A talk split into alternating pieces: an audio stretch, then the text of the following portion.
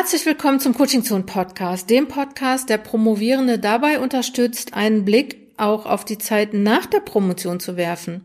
Ich bin Dr. Jutta Wergen, Coach, Trainerin und Expertin für alle Akteure und Akteurinnen des Promovierens. Heute möchte ich eine Frage beantworten, die mir über unser Sprachnachrichtentool geschickt worden ist. Ich habe mich sehr gefreut. Eine Sprachnachricht, juhu. Und du findest dieses Tool auf coachingzonenwissenschaft.de, wenn du mal eine Sprachnachricht schicken möchtest. Gerne. Aber jetzt hören wir uns erstmal die Sprachnachricht an.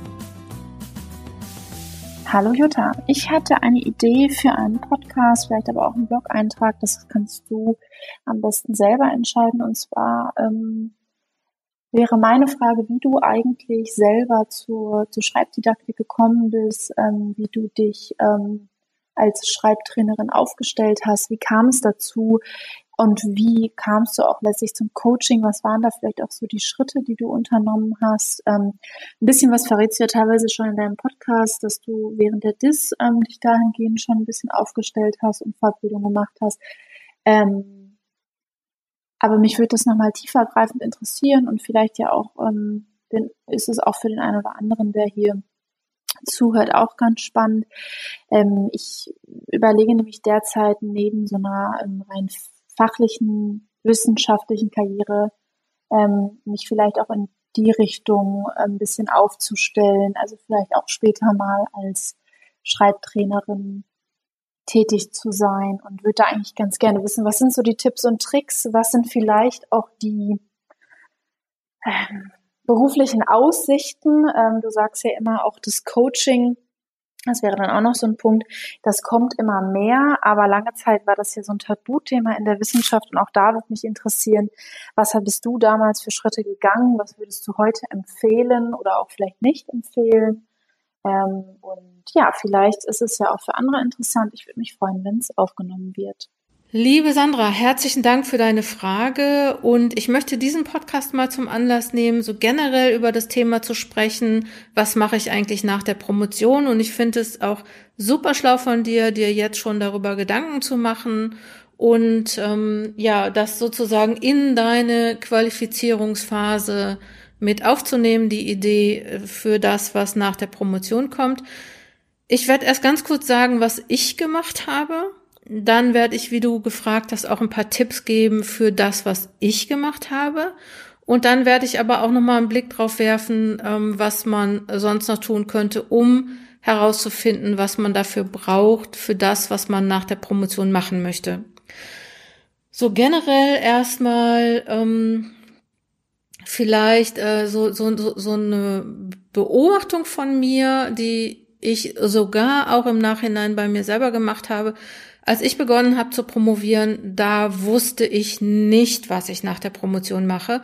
Und ich beobachte das bei ganz vielen Leuten und ich beobachte das sogar bei Leuten, die schon fertig sind mit der Promotion und irgendwie jetzt so ein bisschen orientierungslos sind und sagen, ja, hm, was mache ich denn eigentlich jetzt? Und deswegen ähm, finde ich das auch ganz normal, dass das so ist. Also es scheint so zu sein.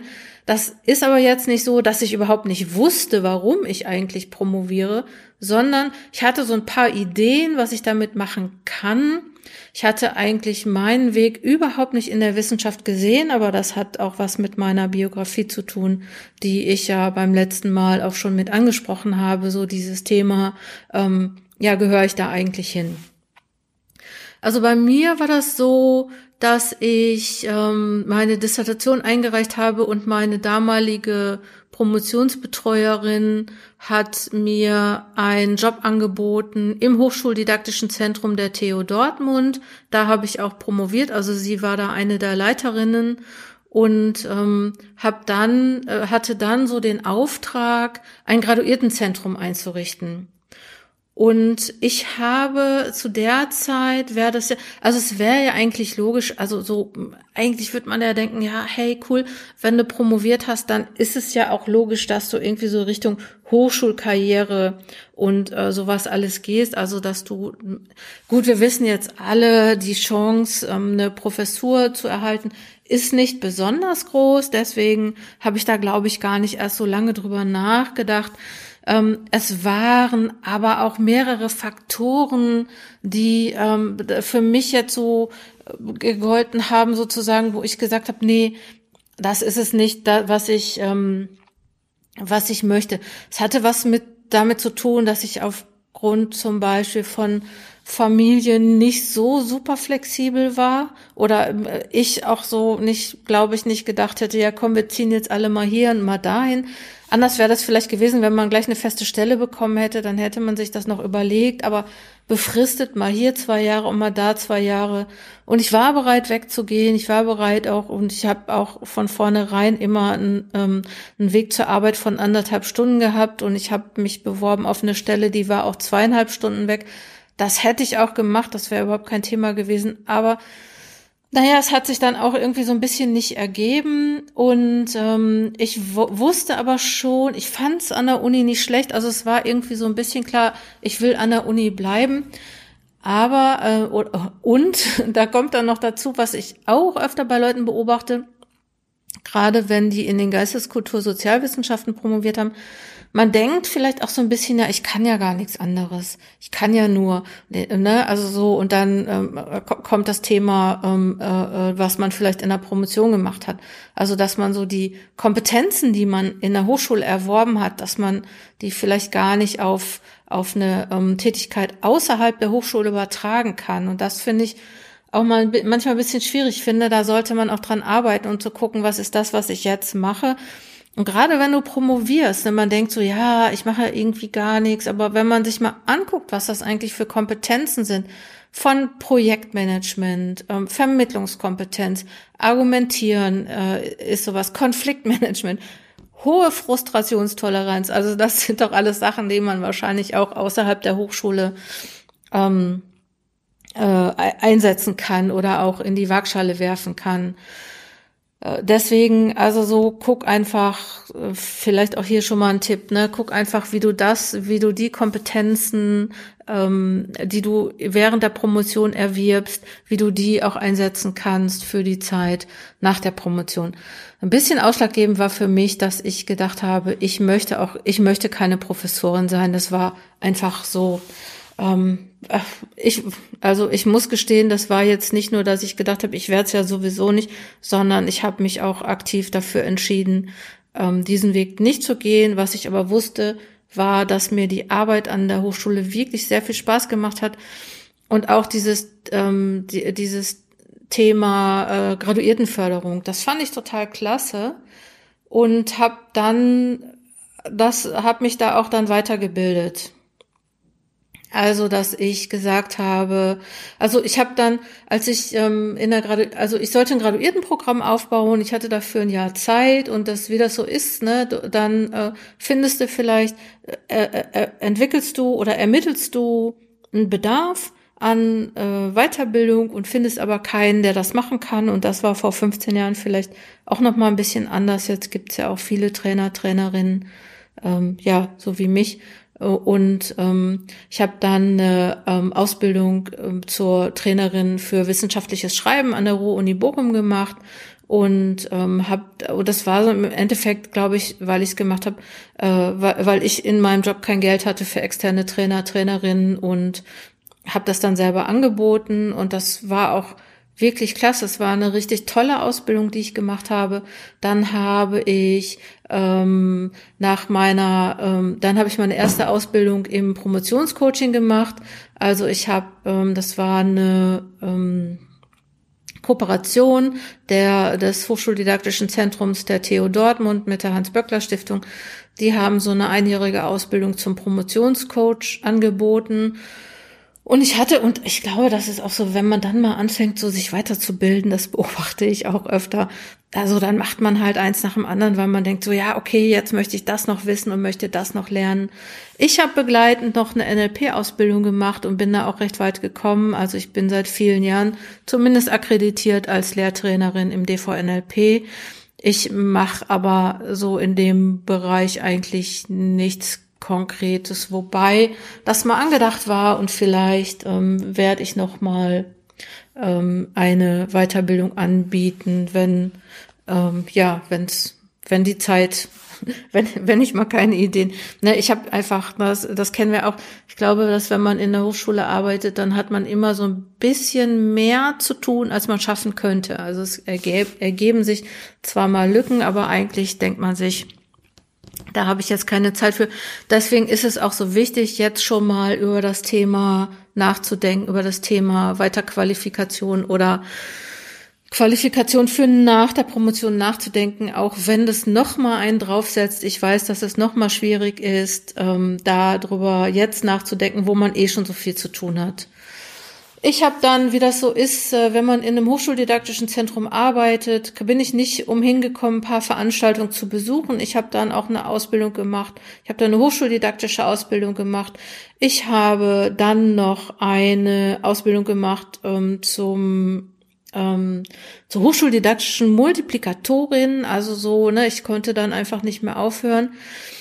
Und dann habe ich irgendwann mal eine richtig böse Mail bekommen, nämlich von einer befreundeten Professorin, also was heißt böse, das war wahrscheinlich nett gemeint, aber bei mir kam es irgendwie nicht so richtig nett an dass sie irgendwie sowas gesagt hat äh, oder mir so geschrieben hat, ich sollte mein Profil doch besser schärfen, statt irgendwie äh, noch viele andere Sachen zu machen. Es war so in dieser Zeit oder vor dieser, also so, und dass ich so dieses Thema, glaube ich, eine lange Zeit lang auch äh, mit mir getragen habe, die Frage, brauche ich jetzt eigentlich ein ganz spitzes Profil, also ne, oder ähm, ähm, oder also so gehe ich tief oder breit?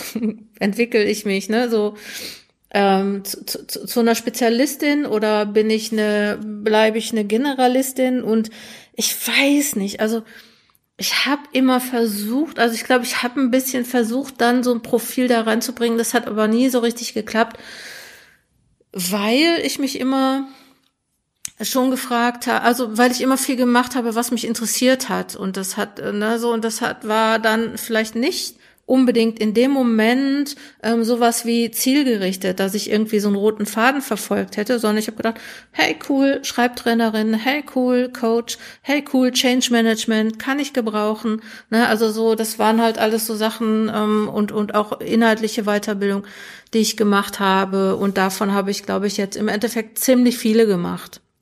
Und das ist vielleicht nicht nötig, ne? Also du, äh, Sandra hatte gefragt, so ähm, wie wie werde ich äh, denn das, was du wie was du geworden bist, ne? Und da würde ich, glaube ich, sagen, ja, überleg dir vielleicht einfach eine gute eine gute Coaching aus oder Weiterbildung, also dass du sagst so okay, ähm, was kann ich mir vorstellen und ähm, und dann machst du das halt auch.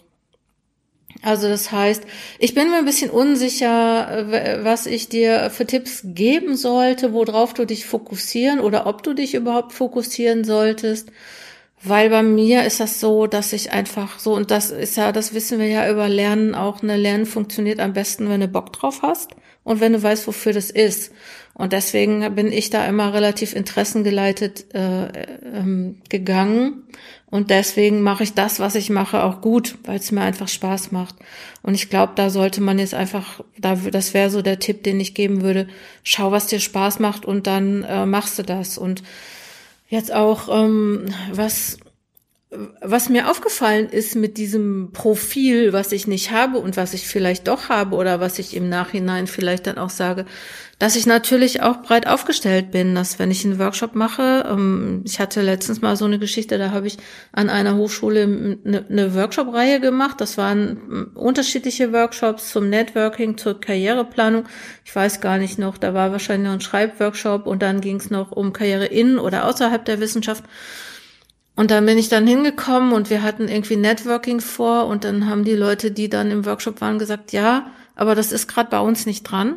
Ähm, wir, wir würden gerne weitermachen, auch mit diesem Thema Karriereplanung. Und das ist dann natürlich, finde ich natürlich super, wenn man so flexibel ist, dass man sagen kann, okay, ja, natürlich äh, machen wir, was ihr wollt und äh, oder was euch nützt, was wichtig ist. Und ich glaube, das ist auch immer bei allem, was ich mache, bei allen Workshops, die ich anbiete und auch bei meinen Online-Kursen, das ist immer, dass ich gucke so, was funktioniert, also was bringt dich weiter. Also ich mache sehr wenig Theo theoretische Sachen. Weswegen ich wahrscheinlich auch nie hätte Professoren werden können, weil ich ähm, mit Theorie, glaube ich, nicht so befreundet bin. Aber das, ich meine, das ist ja ähm, äh, ist ja auch nichts, was man nicht lernen könnte. Ne? Das davon ab, aber dann muss es einem auch Spaß machen. Also Sandra, ne, also such dir eine Coaching-Ausbildung. Das wäre jetzt, was ich, wo ich sagen würde, ja, mach, ne, wenn du wirklich sowas in der Reihe machst. Also ähm, guck dir an, was Leute machen, was die Leute gemacht haben und was die Leute machen, die das machen, was du machen wolltest. Also deswegen herzlichen Glückwunsch, deine Anfrage an mich war genau richtig. Und ähm, ne, also frag einfach noch weitere Leute, die äh, die so einen Job machen, den du machen möchtest. Frag die, wie die dazu gekommen sind und was die vorher gemacht haben. Ähm, und äh, eine Coaching-Ausbildung wäre jetzt sowas wie, da würde ich zum Beispiel sagen, äh, da gibt's ja irgendwie ziemlich viele und ich würde sagen, geh nicht dahin, weil es gerade bei dir in der Nähe ist oder weil es gerade nicht so viel kostet, sondern guck dir unterschiedliche Richtungen an und guck dir an, was dir Spaß macht oder wo du sagen würdest, ja, da kann ich mir das vorstellen. Und richtig gute Coaching-Ausbildungen, die haben beispielsweise auch ähm, ein, so Informationsabende. Ich habe mehrere Coaching-Ausbildungen gemacht, also relativ viele im Prinzip, ähm, auch äh, systemisches Coaching und hypnosystemisches Coaching. Und ähm, ich habe mir immer bei den Informationsveranstaltungen angeschaut, ob das Leute sind, mit denen ich gern arbeiten würde, also die Trainer, Trainerinnen, Coaches, äh, die das so angeboten haben, ob und ob die mir was beibringen können. Ich habe zum Beispiel mal eine Ausbildung gemacht, ähm, die hat mir überhaupt gar nicht gut gefallen. Ich habe die auch, auch äh, eigentlich auch nicht so richtig gut zu Ende gemacht. Ich glaube, das war Change Management. Da war zum Beispiel der Trainer, der hat überhaupt nicht, äh, der hat so das System Hochschule nicht auf dem Schirm gehabt. Das war eine Ausbildung in der Hochschule und ähm, so, der hat zwar, der hat wahrscheinlich das irgendwie alles ganz gut gemacht, so und hat gesagt, wie Change funktioniert, alles gut und schön.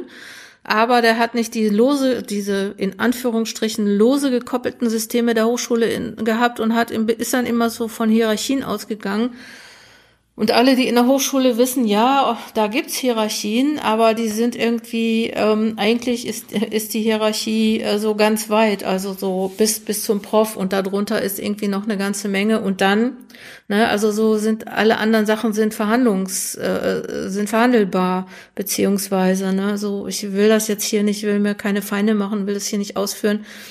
Aber da gibt's halt verschiedene Gremien, die ihre eigenen Ziele verfolgen, wie ähm, das Rektorat und der Senat und der Fakultätsrat und die Institute und was auch immer da noch ist. Ne? Und da, da muss man, finde ich, wenn man Leute zum Change Manager ausbildet, das muss man auch berücksichtigen und nicht immer davon ausgehen, was bei großen Unternehmen ist. Da ist es wahrscheinlich nicht, ja, ich weiß nicht, ob es nicht, ob es, also ja, da gibt's gibt's auch andere andere Themen der Hierarchie.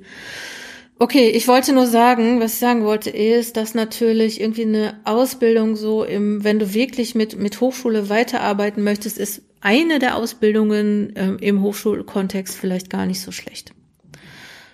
Ja, und ansonsten sprechen wir nochmal, Sandra, ruf mich an, dann sprechen wir nochmal und ähm, ich kann dir vielleicht noch mehr Tipps geben. Also, ne, wenn ihr so Ausbildungen und Weiterbildungen macht, gerade wenn die teuer sind, dann guckt euch vorher an, wer macht die, was sind die Ziele und ähm, wie sind die Zertifikate. Vielleicht, also gut, mich hat noch nie jemand nach einem Zertifikat gefragt, aber ich finde das irgendwie schon wichtig, dass es auch qualitätsgesichert, das heißt evaluiert ist. Ja, das war jetzt so das zu dem, was ich gemacht habe. Und ähm, vielleicht noch mal so allgemein äh, zum Thema Qualifizierung in der Promotion. Ähm, wichtige Sache habe ich schon gesagt. Äh, und du musst in der Promotion schon damit anfangen. Und ich würde immer sowas empfehlen wie Plan A, Plan B und Plan X und Y.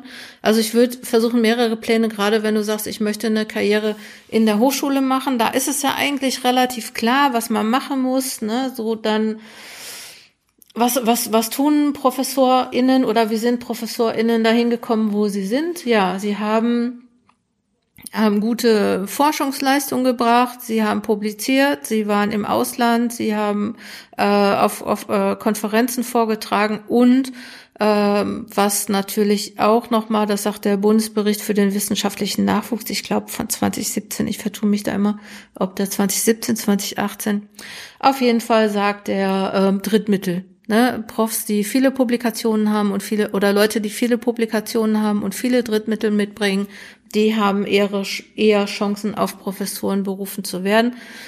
Auf Fachhochschulprofessoren ist es nochmal ein bisschen anders. Da gibt es ja sowas wie ähm, äh, so und so viele Jahre in der Praxis oder auch nicht. Wir haben letztens auch mal eine Ausschreibung gesehen, da musste man nicht in der Praxis gewesen sein.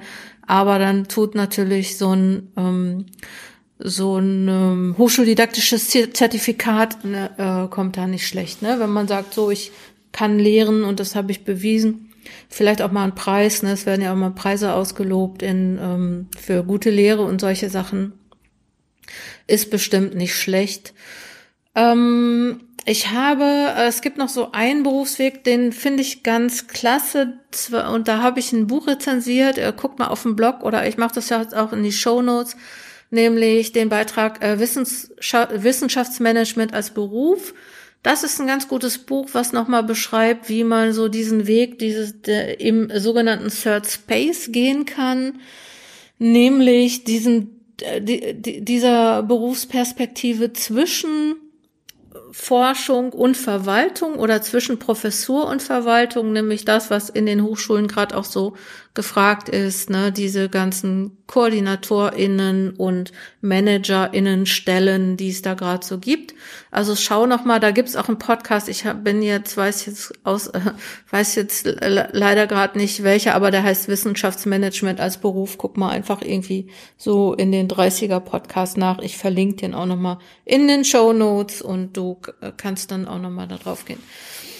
Okay, also wichtig ist, dass du dir überlegst, welche Perspektive, welche Perspektiven du hast und was dir gefallen würde auch. Ich finde das nicht unwichtig und dann herausfinden, ähm, welche Anforderungen sind da eigentlich gefragt, ähm, mit Leuten sprechen und die vielleicht fragen oder Biografien anschauen.